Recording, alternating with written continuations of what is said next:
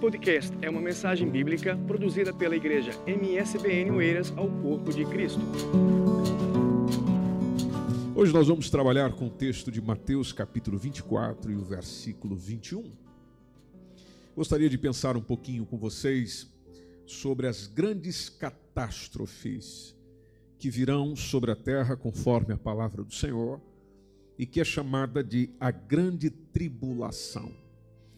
A grande tribulação, na língua grega do Novo Testamento, ela aparece como tilipsis, que significa colocar é, uma carga sobre o espírito das pessoas. É, na tradução da Vulgata Latina, a palavra utilizada seria tribulum. E ela se refere a uma, uma espécie de, de grande, de, de, grade, melhor dizendo, para, para debulhar o trigo, ou seja, um instrumento que o lavrador usa para é, separar o trigo da sua palha. Então, a ideia de tribulação, tomando os textos bíblicos, ou quando esta palavra aparece nos textos bíblicos, a ideia figurada ali é de afligir, é, é de pressionar. Então, analisado ao contexto bíblico, esta palavra pode referir-se tão somente a um, a um tipo de pressão, de uma aflição, de uma angústia que se passa na vida cotidiana. Em outras, é claro, ela tem também um sentido escatológico. Qual o sentido da expressão grande tribulação? Bom, a, o sentido e a expressão da grande tribulação, é, essencialmente escatológico, é identificado em diversos textos, como por exemplo no Antigo Testamento é, é falado do dia do Senhor, depois existe a opção de angústia de Jacó, ou a grande angústia, ou o dia da vingança são expressões comuns que nós encontramos no Antigo Testamento. Quando vamos para o Novo Testamento, essa expressão ela ganha maior sentido, já com o próprio Senhor Jesus, ao identificar aquele tempo eh, como período de grande aflição. E é onde eu te chamo para o texto base da nossa conversa de hoje, que é Mateus capítulo 24. Vamos olhar apenas para o versículo 21, é, que nos diz: Porque haverá então grande aflição. Veja lá como o texto está construído. Haverá então grande aflição, disse Jesus, como nunca houve. Isso é importante pensar, como nunca houve. E Jesus situa no tempo. Ele fala: nunca houve desde o princípio do mundo até agora, nem tampouco haverá jamais. Então ele situa no seu tempo quando ele está a dizer isso, ou seja, ah, não houve até agora, como também ah, não haverá jamais, ou seja, semelhante ao que vem depois, semelhante ao que vem logo à frente. E quando nós olhamos para o último livro da Bíblia, Apocalipse capítulo 7, versículo 14, é que aparece como grande tribulação. É onde a gente tem esse termo, é onde nós, nós resgatamos essa, essa afirmação de grande tribulação. Você pode ler o texto comigo quando está a mensagem dizer: Senhor, tu sabes. E ele disse-me: Estes são os que, os que vieram aí aonde nós vemos esta palavra, aí onde nós contemplamos isso, chamado de grande tribulação. Estes são os que vieram da grande tribulação, que lavaram as suas vestes e as branquearam no sangue do Cordeiro.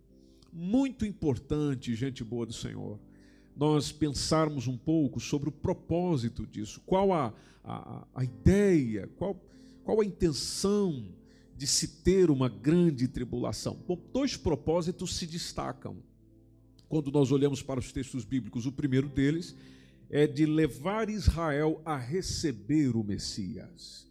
Lembre-se que Israel é o background de tudo aquilo que nós vamos lendo na Bíblia. Então a ideia é levar Israel a receber o Messias. Esse, nós encontramos isso muito, muito claro, muito, muito evidente nas palavras e dos textos que se referem a esse assunto. E depois, em segundo lugar, que é trazer o juízo sobre o mundo.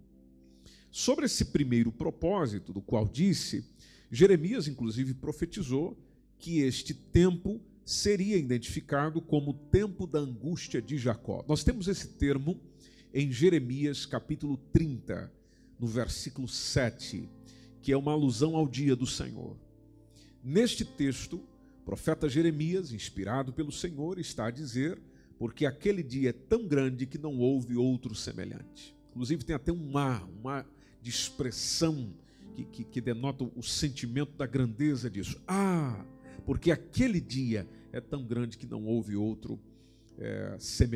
É, veja, veja a semelhança, inclusive, que existem com as palavras de Jesus em Mateus 24 e 21. Continuando em Jeremias, onde diz: E é tempo de angústia para Jacó. Isso aqui é importante. E é tempo de angústia para Jacó. Ele, porém, será salvo dela. Revela também que este, este dia, este, essa grande tribulação, será um tempo especialmente para os filhos de Jacó, isto é, Israel, porque todos os eventos deste período são indicados na Bíblia como o povo de Daniel. Outra referência que é usada por Jesus, a fuga no sábado. Quando se refere, por exemplo, ao templo, o templo e o lugar santo.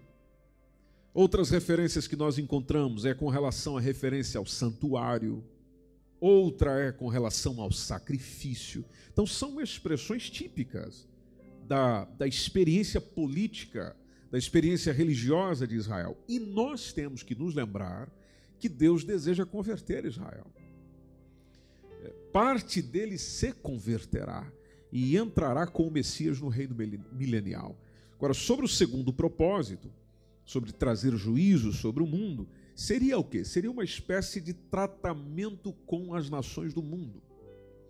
Quando nós observamos nos textos bíblicos Isaías capítulo 26, e eu chamo a sua atenção para aquilo que está entre o versículo 20 e o versículo 21, nós temos a expressão da palavra do Senhor dizendo: Vai, pois, povo meu, entra nos teus quartos e fecha as tuas portas sobre ti.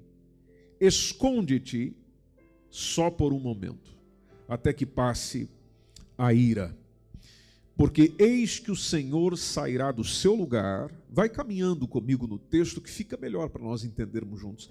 Eis que o Senhor sairá do seu lugar para castigar os moradores da terra, por causa da sua iniquidade, e a terra descobrirá o seu sangue e não encobrirá mais aqueles que foram mortos.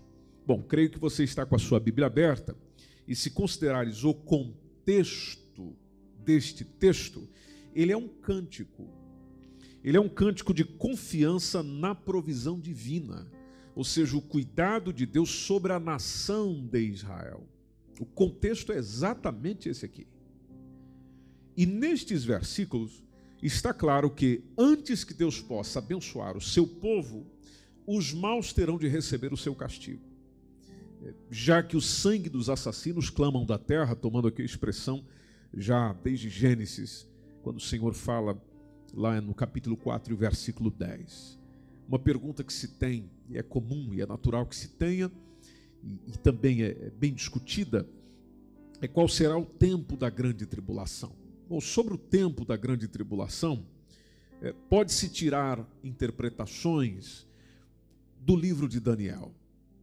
Daniel capítulo 9, nós encontramos o profeta Daniel a fazer uma oração a Deus no anseio de saber como seria o desenrolar da situação após o cativeiro de Judá na Babilônia.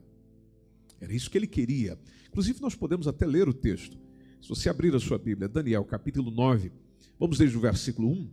Nós temos o texto a dizer que no primeiro ano, ou no, ou no ano primeiro de Dario, filho de Assuero, da nação dos Medos, o qual foi constituído rei sobre o, o reino dos caldeus, no ano primeiro do seu reinado, eu, Daniel, entendi pelos livros que o número de anos de que falou o Senhor ao profeta Jeremias, em que haviam de acabar as assolações de Jerusalém, eram de setenta anos. E eu dirigi o meu rosto ao Senhor, diz Daniel.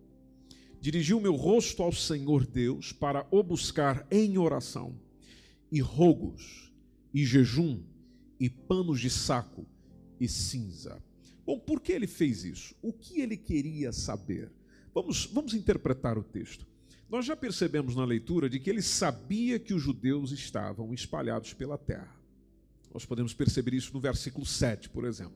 Mesmo capítulo, mas no versículo 7, quando a expressão foi: A ti, ó Senhor, pertence a justiça, mas a nós a confusão de rosto, como hoje se vê, veja, ele fala dos seus dias, como hoje se vê aos homens de Judá e aos moradores de Jerusalém e a todo Israel, aos de perto e aos de longe, em todas as terras por onde os tens lançado, e em todas as terras por onde os tens lançado, por causa das suas rebeliões que cometeram contra ti. Então foram espalhados porque desobedeceram. Se nós olharmos para o versículo 11, a expressão de Daniel foi: sim, todo Israel transgrediu a tua lei, desviando-se para não obedecer à tua voz. Por isso a maldição e o juramento que estão escritos na lei de Moisés, servo de Deus, se derramaram sobre nós, porque nós pecamos contra ele. Versículo 14, na oração, está por isso o Senhor vigiou sobre o mal e os trouxe sobre nós, porque justo é o Senhor, nosso Deus, em todas as suas obras que fez, pois que fez, pois não obedecemos a sua voz. Reconhecimento durante a oração. Depois de ele reconhecer o pecado, Daniel começa a interceder pelo povo. Nós percebemos isso a partir do verso 16. Versículo 16, quando ele fala: Ó Senhor, segundo todas as tuas justiças, aparta-se a tua ira e o teu furor da tua cidade de Jerusalém, do teu santo monte. Agora, pois, ó Deus nosso, ouve a oração do teu servo e as suas súplicas, e sobre o teu santuário assolado, faze resplandecer o teu rosto por amor do Senhor. Na continuidade da, da intercessão, no versículo 18, está Daniel a dizer: Inclina, ó Deus meu, os teus ouvidos e ouve abre os teus olhos e olha para a nossa desolação e para a cidade que é chamada pelo teu nome, porque não lançamos as nossas súplicas perante a tua face, fiados em nossas justiças, mas em tuas muitas misericórdias. Aqui é onde ele recebe a revelação das 70 semanas. É depois desta preocupação, veja, veja a sequência do texto. Ele lê os livros do profeta Jeremias, entende o tempo do cativeiro. Depois ele pede perdão pelos pecados e entra num processo de intercessão. Depois que ele faz esta intercessão, pedindo a Deus que intervisse nesse sentido, resgatando o seu próprio povo, é onde a partir do versículo 21, capítulo 9, versículo 21, nós temos uh, o Daniel a receber esta revelação das chamadas 70 semanas. Porque a expressão de Daniel é: estando eu, digo, ainda falando na oração. É onde aparece o anjo Gabriel. Anjo Gabriel, nome que em hebraico poderia ter o, o significado de homem de Deus, ou Deus é forte, e se nós tomarmos aqui todo o livro de Daniel, Daniel já havia, aliás, o Gabriel já havia trazido outra revelação a ele, que está lá no capítulo 8, versículo 16. Aí, continuando no texto, que eu tinha visto na minha visão, ao princípio, veio voando rapidamente e tocou-me. A hora do sacrifício da tarde, isso seria três da tarde, hora da oração. Ele me instruiu, diz Daniel, e falou comigo, dizendo: Daniel, agora sai para fazer-te entender o sentido. No princípio das tuas súplicas saiu a ordem, diz Gabriel, e eu vim para te declarar, porque és muito amado. Então considera, pois, a palavra e entende a visão. No versículo 24 em diante, minha gente, é quando nós temos o anjo apresentar isto a Daniel, dizendo: 70 semanas estão determinadas sobre o teu povo e sobre a tua santa cidade, para fazer cessar a transgressão, para dar fim aos pecados e para expor a iniquidade e trazer a justiça eterna, e selar a visão e a profecia, e para ungir o Santíssimo. Sabe e entende, desde a saída da ordem, nós estamos lendo o texto, desde a saída da ordem para restaurar e para edificar a Jerusalém, até o Messias, o príncipe, haverá sete semanas e sessenta e duas semanas. As ruas e os muros se, e o muro se reedificarão, mas em tempos angustiosos. E depois das 62 semanas será cortado o Messias, é o que diz o texto, mas não para si mesmo. E o povo do príncipe que há de vir destruirá a cidade e o santuário, e o seu fim será como uma inundação, e até ao fim haverá guerra. Estão determinadas as assolações. Aí o versículo 27, e ele firmará aliança com muitos por uma semana.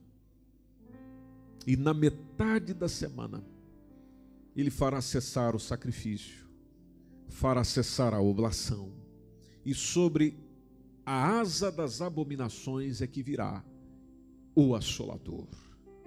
E isso até a consumação, diz o texto.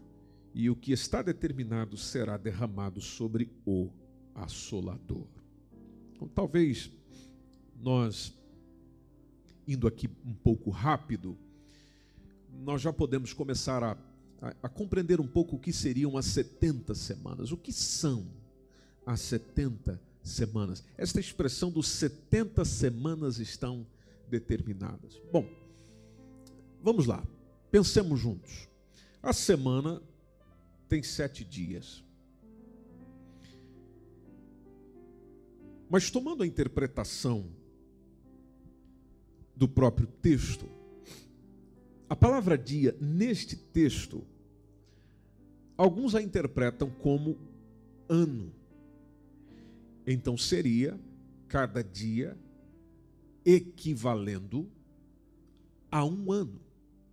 Então, se uma semana tem sete dias, logo, segundo esta interpretação, cada semana se refere a sete anos neste texto de Daniel. Onde que se pega uma base para essa, essa interpretação? Bom, a base para essa, essa interpretação é parece se encontrar lá em Levítico, capítulo 25, do versículo 1 a 4, onde se faz referência aos anos sabáticos. Nós não vamos entrar nesse assunto agora. Faz referência aos anos sabáticos, que são os que caem a cada sete anos. Então, o dia se torna em ano. Sétimo dia, sábado, sétimo ano, ano sabático. Então, se de acordo esta interpretação deste texto em Daniel, cada dia da semana é um ano, então logo teremos sete anos em cada semana. Então, assim, nós só precisamos fazer a seguinte conta matemática: 70 vezes 7, 70 semanas, multiplicadas por sete anos, nós temos um total de 490 anos. Então, quando o texto diz Vamos lá, espero que eu não tenha, ah, não, não, esteja a ir tão rápido. E se for, não se preocupe, encerrando esse, esse momento, você pode voltar a ouvir e ler ainda mais sobre esse assunto. Então, quando o texto diz 70 semanas estão determinadas, é como se ele dissesse, dentro desta interpretação, 490 anos estão determinados sobre o teu povo. Então, as 70 semanas naturalmente, como você viu na interpretação do anjo Gabriel, elas vão sendo colocadas em três períodos. Nós vimos lá o primeiro período de sete semanas, que se a gente já colocar na conta matemática, seriam 49 anos. Bom, quando que ela teve o seu início? Ela teve o seu início, segundo a interpretação bíblica, é, no reinado de Artaxerxes através de Neemias. Quando você lê o livro de Neemias, logo ali no início, capítulo 2, entre o versículo ah, tomando desde o princípio, versículo 1, versículo 5, versículo 8, onde nós temos o Neemias, que era um copeiro mor, quando ele pede ao rei para voltar à sua terra e, e reedificar a cidade e seus muros, porque você leu no texto comigo que o anjo fala exatamente isso, e quando isso ocorre num contexto cronológico, ele ocorre em 445 antes de Cristo. Quando, tomando lá o texto de Daniel 9:25, é quando foi dada a ordem para restaurar e edificar Jerusalém. Isso já no contexto de Daniel, porque no tempo de Daniel isso ainda não tinha acontecido.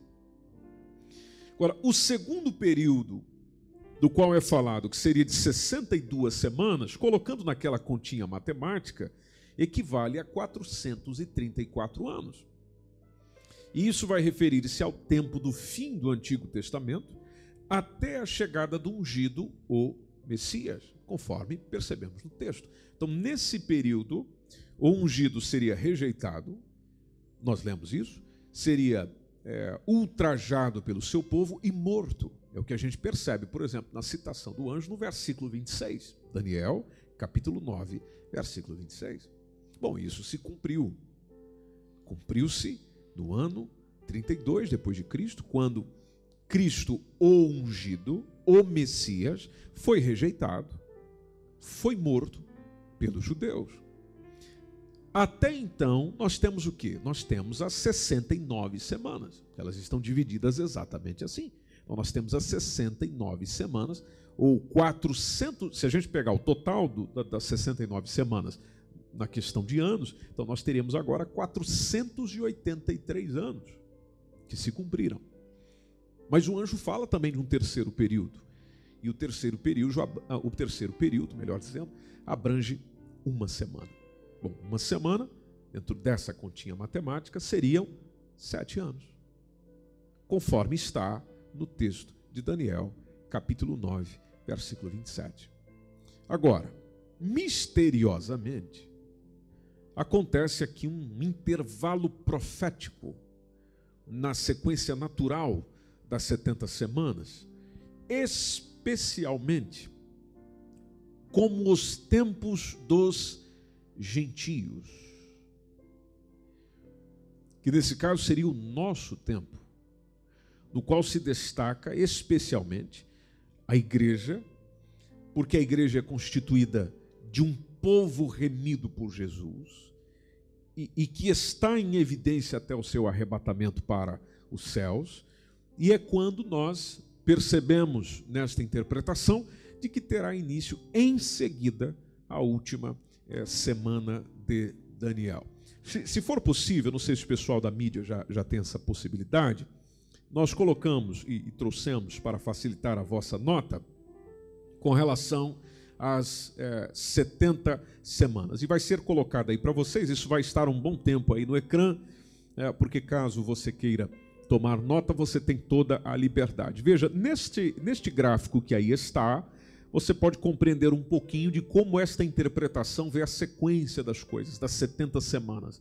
Então, as sete semanas, ou 49 anos, e tomando as 62 semanas, que seriam uns 434 anos, seria um tempo para conserto. Acontece ali nos primeiros 40, nas primeiras sete semanas a reconstrução de Jerusalém. Veja que essa profecia foi dada no governo do rei da Pérsia. Aí depois nós temos Jerusalém reconstruída, depois desses 49 anos. Aí passam-se 434 anos de quando até o tempo que o Messias é tirado, e aí entramos naquilo que acabei de dizer, que é o intervalo. E esse intervalo tem um tempo indeterminado, que é chamado de tempo dos gentios, porque isso também é citado no texto.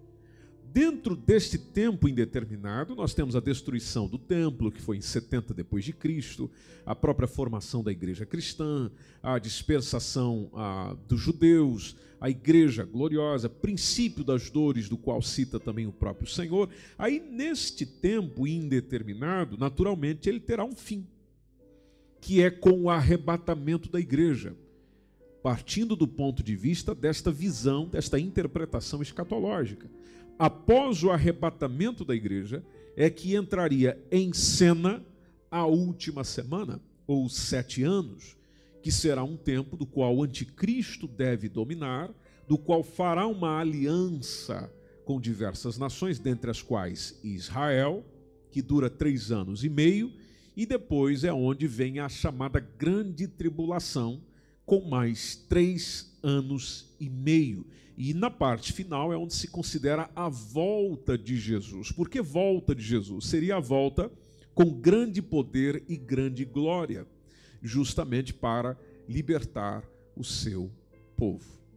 Quando nós olhamos para o calendário bíblico ou o calendário profético, como dizem alguns, na Bíblia, o ano tem 360 dias. Repito porque eu quero muito que você caminhe comigo, porque o assunto é, às vezes ele se torna muito complexo. Então, na Bíblia, o ano tem 360 dias.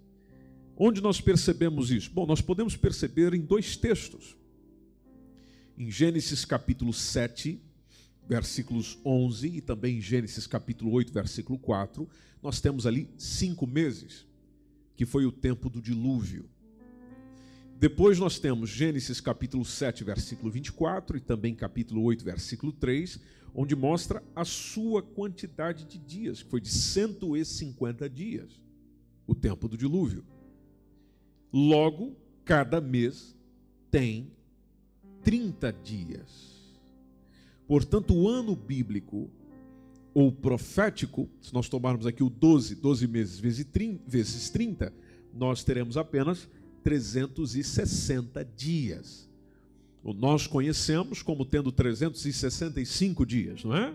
E o ano bissexto, 366. Mas no calendário bíblico, ou no calendário profético, como alguns preferem referenciar, não é 365, não é 366, são 360. Bom, se isto combinar, então entende-se perfeitamente outros textos da Bíblia Precisamente eu posso citar aqui o caso de Apocalipse, capítulo 11, versículo 3, e também o capítulo 12, versículo 6. Você pode perceber que esses dois textos falam de dias e eles colocam uma cifra numérica de 1260 dias. Esses dois textos falam de 1260 dias. Depois nós temos Apocalipse capítulo 11, versículo 2, capítulo 13 e versículo 5, que já trazem uma outra cifra, só que agora em meses, porque ele coloca 42 meses. Para chegar nesta afirmação, desses, desses quatro textos que nós percebemos, um que fala de 1260 dias, outro que fala de 42 meses, para chegar nesta afirmação, o mês tem que ter 30 dias. A expressão 1260 dias equivale, e talvez você já tenha percebido, você que é bom aí na, de matemática, a expressão 1260 dias equivale exatamente 42 meses. O 42 vezes 30, nesse caso, seria igual a 1260, ou seja, 3 anos ou 3,5 que dentro do calendário seria três anos e meio. Eu digo, quando eu estou dizendo calendário, e eu espero que não, seja, ah, não esteja a ser muito né, confuso aí para si, estou a dizer dentro do calendário profético desta interpretação. Então vai ficar três e meio ou três anos e meio. Então vamos lá, vamos recapitular aqui, porque eu sei que essa hora já não é tão favorável para ficar pensar tanto assim, ainda mais fazer contas matemáticas, mas 1260 dias vai equivaler a 42 meses. 42 meses equivale a 3 anos e meio. 3 e meio é metade de quê? Metade de 7. Então, por isto que, ao interpretar este texto, a septuagésima semana fica com dois períodos.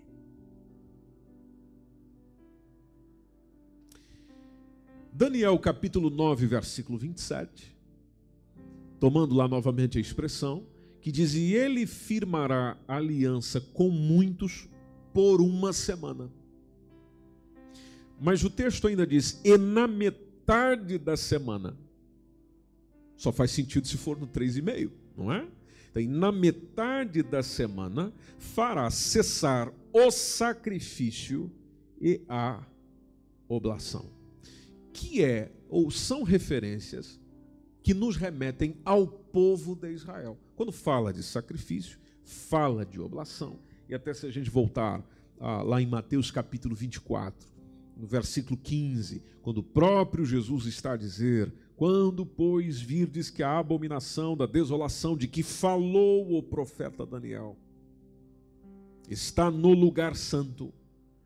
Aí até Jesus acrescenta: quem lê, entenda. Então, vejam que são referências ao povo de Israel, à nação de Israel, algo que remete a Israel. Então, o calendário é, dessa, dessas 70 semanas, o cumprimento dessas 70 semanas, muita coisa já aconteceu. Quer ver? Vamos voltar lá naquele gráfico, por, gentileza. É, se, se, voltarmos lá naquele gráfico e, pegarmos aqui um calendário, a gente vai ter o início do domínio persa. Vamos trabalhar um pouquinho de história hoje. Nós temos o início do domínio persa por volta de 539 a.C. Aí o Ciro, que é o imperador da Pérsia, ordena a volta dos judeus em 538 a.C. É nesse período quando se dá o início. O início do quê? O início da reconstrução do templo que vai acontecer lá por 520 a.C. E a reconstrução das muralhas de Jerusalém vai ser por volta de 445 a 443 antes de Cristo. Por que, que eu estou voltando aqui? Porque se você observar bem no início do gráfico, está ali, ó, governo do rei da Pérsia. Depois nós temos as sete semanas, que são os 49 anos. E se você olhar para a sua Bíblia em Daniel capítulo 9, versículo 25, Daniel capítulo 9, versículo 25, olha a mensagem que Gabriel trouxe, dizendo: Sabe e entende, desde a saída da ordem para restaurar e para, a, e para edificar a Jerusalém, até ao Messias, o príncipe, haverá sete semanas. Por isso que ali está 49 anos e 62 semanas, ou seja, 434 anos. Aí voltando para o texto, as ruas e os muros se reedificarão. Mas em tempos, essa expressão é importante, mas em tempos angustiosos. Em tempos angustiosos. E esse período vai de quanto? Nós podemos até é, é, caladeira, é, não seria essa palavra? É, eu tô, tô, tô, até ia falar uma palavra difícil aqui, mas deixa quieto. nós podemos é, colocar isso no calendário da seguinte maneira: isso nós podemos tomar o período de 434 das 62 semanas é, até mais ou menos 32 depois de Cristo porque após este período é onde acontece a morte de Jesus, a destruição de Jerusalém pelos romanos, no ano 70 depois de Cristo, inclusive foi profetizada por Daniel. Veja, é onde nós temos um período de angústia para Israel. Faz todo sentido esses 434 anos. Tanto que se você se esmerar esta semana em estudar o que aconteceu nesses 434 anos, perseguição, angústia de Israel, silêncio de Deus, como muitos chamam, o silêncio profético. Foi terrível isso aqui. Foi terrível, gente querida. A atmosfera política, religiosa, social da Palestina mudou significativamente durante esse período. Aliás, muito do que foi é, muito do que foi predito pelo profeta Daniel acontece exatamente nesse período aqui. E você pode só tomar nota aí para voltar depois, lá no capítulo 2, aliás, capítulos 2, capítulo 7, capítulo 8, capítulo 11. E aí você vem comparando com os eventos históricos e vai tudo, vai, vai tudo se fechando. Israel aqui passa por, pelo controle ah, do, do, Império Persa, os persas deixaram inclusive os judeus praticarem a sua religião com pouca interferência, né? inclusive até dando-lhes permissão para reconstruir, para adorar no templo, a gente já percebeu isso, mas depois disso nós temos vindo o Alexandre o Grande, lembra quando você estudou isso na escola? Alexandre o Grande, que vem e derrota a, a Pérsia, e aí ele introduz o reinado grego no mundo. O Alexandre é, permitiu até uma liberdade religiosa aos judeus, apesar de fortemente promover os estilos de vida grego. Só que depois que o Alexandre morre, a Judéia foi, que é onde justamente está é, acontecer tudo isso, foi reinada por uma série de sucessores que culmina com um indivíduo que é importante você ler sobre ele, chamado Antíoco Epifânio, que fez muito mais do que apenas recusar liberdade religiosa religiosa aos judeus. Ali por volta de, deixa eu só acrescentar isso aqui para você, porque eu acho que é importante. Por volta ali de 167 a.C., chega o Antíoco Epifânio e, e vem abolir a linha do sacerdócio. Inclusive, ele profana o templo com animais impuros, um altar pagão. Né? Foi, uma espécie ali de, como alguns dizem, de estupro religioso.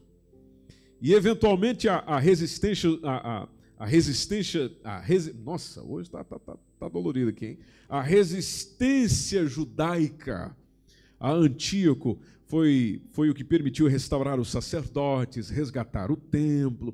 Aí tem um período que se segue, que foi um período de guerra, um período de violência, tudo ali dentro daquele quadradinho dos 434 anos que o anjo Gabriel falou: esses serão tempos angustiosos.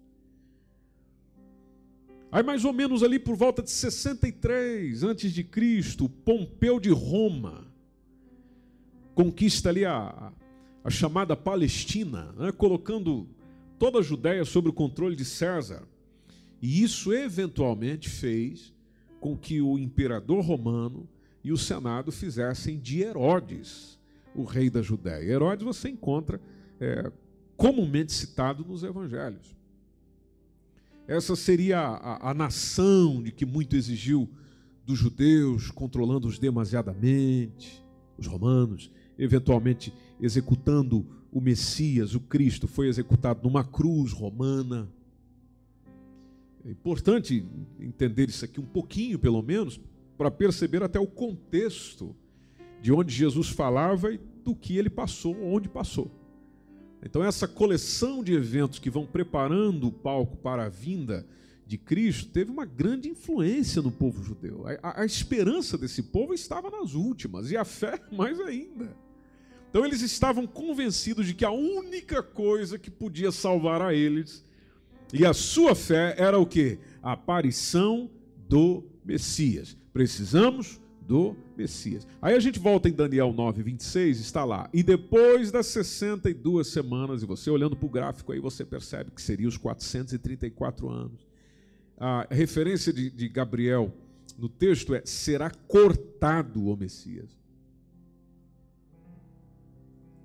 Ele já fala da manifestação do Messias e fala do Messias sendo cortado. O que naturalmente é uma referenciação à crucificação de Jesus Cristo. E também fica interessante pensar quando ele diz, mas não para si mesmo. Mas não para si mesmo. Isaías 53, que é muito conhecido, que é o texto que fala do sofrimento de Cristo, essa fundamentação para a referência cortado, a gente encontra Isaías 53, 8, em um texto que fala de Cristo. Inclusive, esse texto é escrito sete séculos. Olha que coisa linda. Desde Isaías é escrito sete séculos antes do nascimento de Cristo. E sete séculos antes já estavam escrevendo, dizendo da opressão e do juízo foi tirado. E quem contará o tempo da sua vida? Aí veja o que vem logo após, você está acompanhando aí na leitura comigo no texto. Porquanto foi cortado. Esse texto fala de Cristo, profecia sobre Cristo. Aí vem dizendo: por quanto foi cortado da terra dos viventes. Pela transgressão do meu povo, ele foi atingido. A NVI colocou esse texto como: pois ele foi eliminado da terra dos viventes. Veja quanta coisa preciosa na Bíblia. Mas vamos lá, vamos correr, porque nós já falamos, uh, falamos pouco e o tempo foi mais depressa. Vamos lá, Daniel capítulo 9, versículo 26. Aí a referência foi: E o povo do príncipe que há de vir. Continuando lá na sequência, entendemos a parte do Messias, entendemos a parte do cortado, ou seja, se refere à morte de Cristo. Aí vamos para o versículo 26. E o povo do príncipe que há de vir destruirá a cidade e o santuário, e o seu fim será com uma inundação. E até ao fim haverá guerra. Estão determinadas as assolações.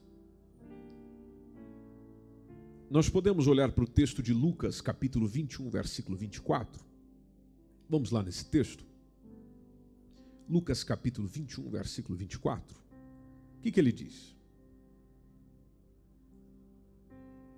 Esse texto diz: E cairão a fio de espada, e para todas as nações serão levados cativos, e Jerusalém será pisada pelos gentios, até que os tempos ou os tempos dos gentios se completem.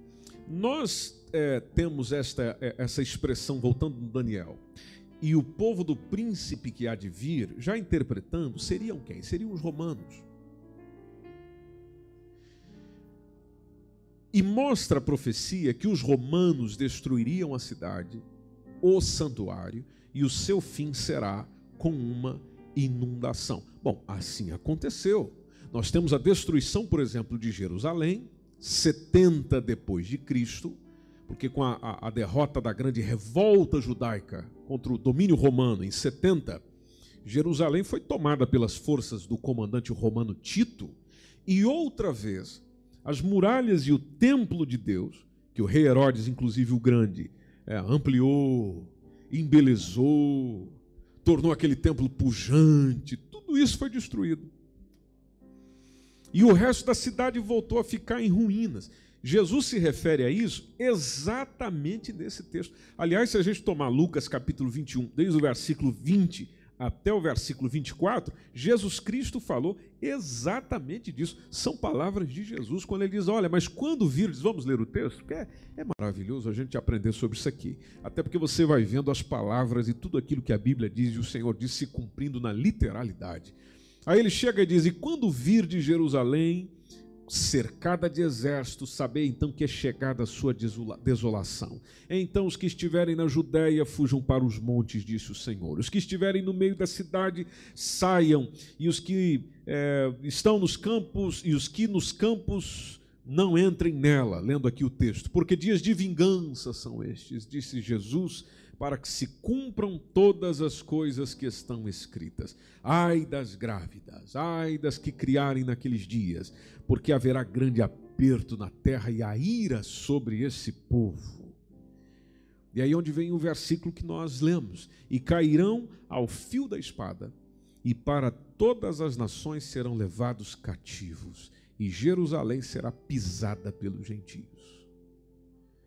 Até que, ele fala de um final, até que os tempos dos gentios se completem, que é aquilo que está ali no gráfico que nós estamos acompanhando nessa conversa de hoje, ali onde chamado intervalo, tempo indeterminado, ou seja, o tempo dos gentios se completem. Aí se a gente volta no versículo 26, está lá, e até ao fim, a mensagem de Gabriel, registrada por Daniel, foi até ao fim haverá guerra e estão determinadas as assolações.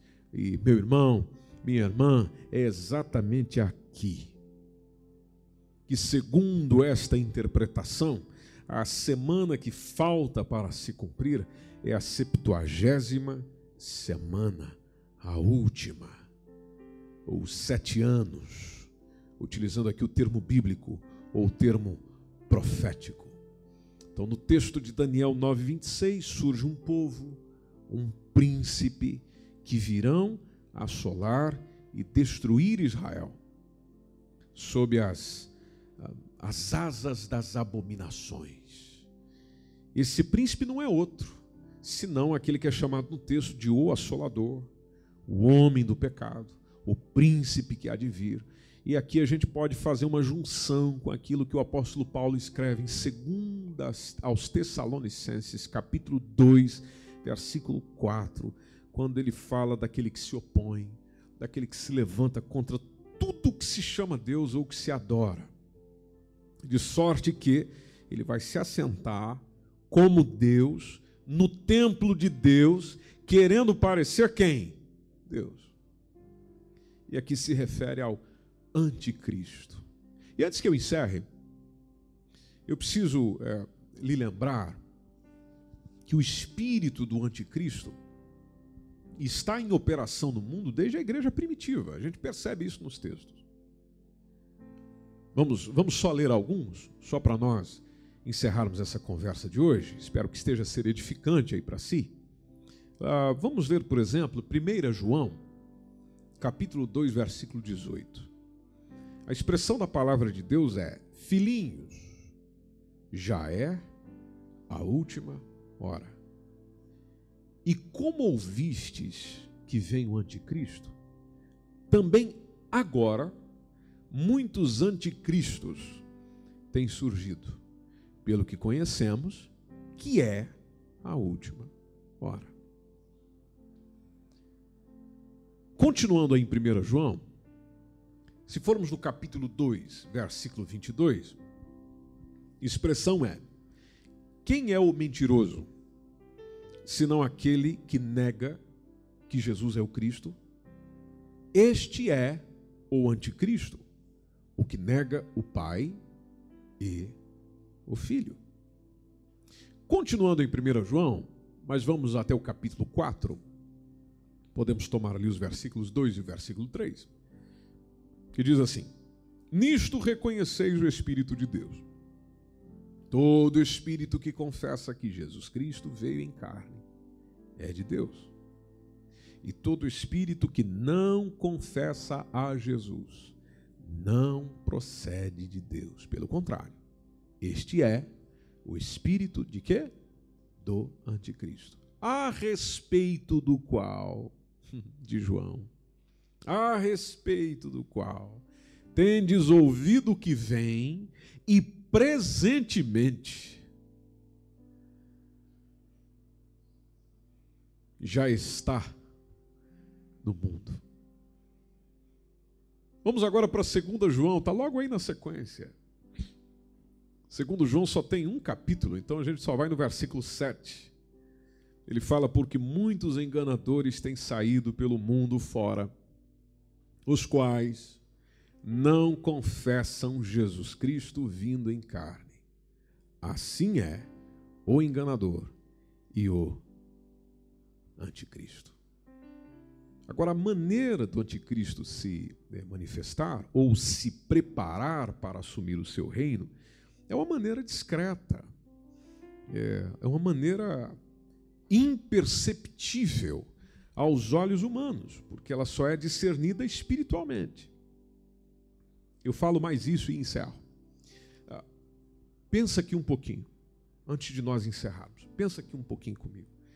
A maior arma de Satanás é, é acostumar, é adaptar a, a, as suas ideias e modismos, mas sem ser percebido. Quando nós nos percebemos, a moda pegou. O, o povo já se adaptou, está a usar e a fazer o que foi ditado pelos demônios que estão a serviço de Satanás. Você pode perceber que isso é em tudo da sociedade. É no vestuário, é na política, é nos ensinos heréticos, é nas escolas, é na corrupção, em tudo. Em tudo. Tudo vai entrando devagarzinho. Agora, também é patente a, a intromissão de Satanás nas religiões nos altos escalões mundiais da economia, da política, bem como do organismo humanitário que se destaca. Tá? Tudo com o fim de preparar o quê? E, você que assiste as notícias e, e acompanha a política internacional, você sabe do que eu estou dizendo. Tudo com o fim de preparar um espaço para o seu futuro representante. O futuro representante de Satanás é quem? É aquilo que a palavra de Deus identifica como o anticristo. E ele vai vir, vai vir com astúcia, vai vir com inteligência, a sua capacidade de persuasão será enorme. o mundo todo vai honrá-lo, vai o admirar naqueles dias. Ele vai se levantar uma força, de uma força política mundial, uma confederação, é aqui, muitos colocam, inclusive, possivelmente europeia, possivelmente europeia. Agora a discussão com relação a isso vai longe, que na linguagem profética, se você olhar inclusive para o livro de Daniel, lá no capítulo 7, versículo 8, é aquele chifre pequeno que está lá. Na linguagem profética aparece como chifre pequeno, que vai surgindo no meio dos dez chifres daquele animal terrível e espantoso, lá de Daniel capítulo 7, versículo 8. Aí é onde existe nesse, nesse breve espaço, na metade da semana, como disse Gabriel a Daniel, na metade da semana, bom, a metade da semana nós já vimos, seria os três anos e meio. Então, na metade da semana, esse líder alcança o apogeu do seu domínio mundial, vai haver uma falsa paz. Nesse momento se dá o rompimento da aliança, é onde nós temos a partir do versículo 27 de Daniel 9, que afirma o que ele vai fazer. E o que, que ele vai fazer, segundo o texto? Bom, ele firmará um concerto com muitos por uma semana. Exatamente como está no texto dentre as quais, dentre esses muitos, sinaliza ser Israel. Dentre, não é apenas, é dentre com Israel, nação de Israel. Por que dizer isso? Bom, faz sentido dizer na continuidade do versículo, porque na continuidade do versículo de Daniel 9, 27, que diz que na metade da semana ele faz cessar, faz cessar o sacrifício, faz cessar a oferta de manjares e essa linguagem só faz sentido dentro do contexto do povo de Israel, a quem era dito, que nesse caso, Daniel. Então, o príncipe embriagado por esse poder político entra em Israel, é, se inicia a grande angústia de Israel. E é aqui onde começa a grande tribulação, a chamada grande tribulação, que nós já percebemos no, no, na leitura de 2 Tessalonicenses capítulo 2, versículo 4, o que ele vai exigir. Aliás, eu estou dizendo aqui que vou encerrar e nunca encerro, né? Mas se a gente olhar para Apocalipse 13, 5, Apocalipse capítulo 13, versículo 5, é, quando fala que foi-lhe dado poder e deu-se-lhe poder. Poder para quê? Para continuar por 42 meses. Nós vimos essa continha logo lá atrás. É, foi-lhe dado uma, o versículo, versículo 5 diz que foi-lhe dado uma boca para proferir grandes é, coisas e blasfêmias, deu-se-lhe poder para agir por 42 meses. Se a gente for no versículo 7, foi-lhe permitido fazer guerra aos santos, guerra aos santos, inclusive diz e vencê-los. Fazer guerra aos santos e vencê-los, e deu-se-lhe poder sobre toda tribo e língua e nação, que é onde nós entendemos que entra o reino do anticristo, que inclusive, segundo aos Tessalonicenses, capítulo 2, versículo 3, quando Paulo avisa a igreja dizendo: ninguém de nenhuma maneira ou de maneira nenhuma vos engane, porque não será assim antes que venha a apostasia e se manifeste o homem do pecado, que é chamado no texto de o filho da perdição mas a gente para por aqui, porque senão a gente já começa a falar do anticristo e, e pronto. Sendo possível, numa outra oportunidade, a gente volta nessa, nessa grande tribulação, porque tem muita coisa que acontece nesse, nesse finalzinho aí, nesses três anos e meio, aí onde muita coisa acontece, na terra, nos céus, nas constelações. É muita coisa para a gente pensar. Mas hoje a gente já pensou em muita coisa, não é? Quero agradecer pela presença de cada um de vocês, vocês que deixaram aí os seus comentários, vocês que estiveram caminhando e partilhando conosco deste estudo bíblico.